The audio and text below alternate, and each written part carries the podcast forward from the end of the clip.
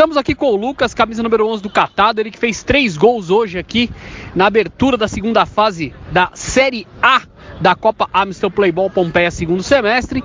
O time dele venceu aqui o Atlético por 5 a 3 e o Lucas fez três gols no jogo, uh, sendo um, um golaço, o último, né?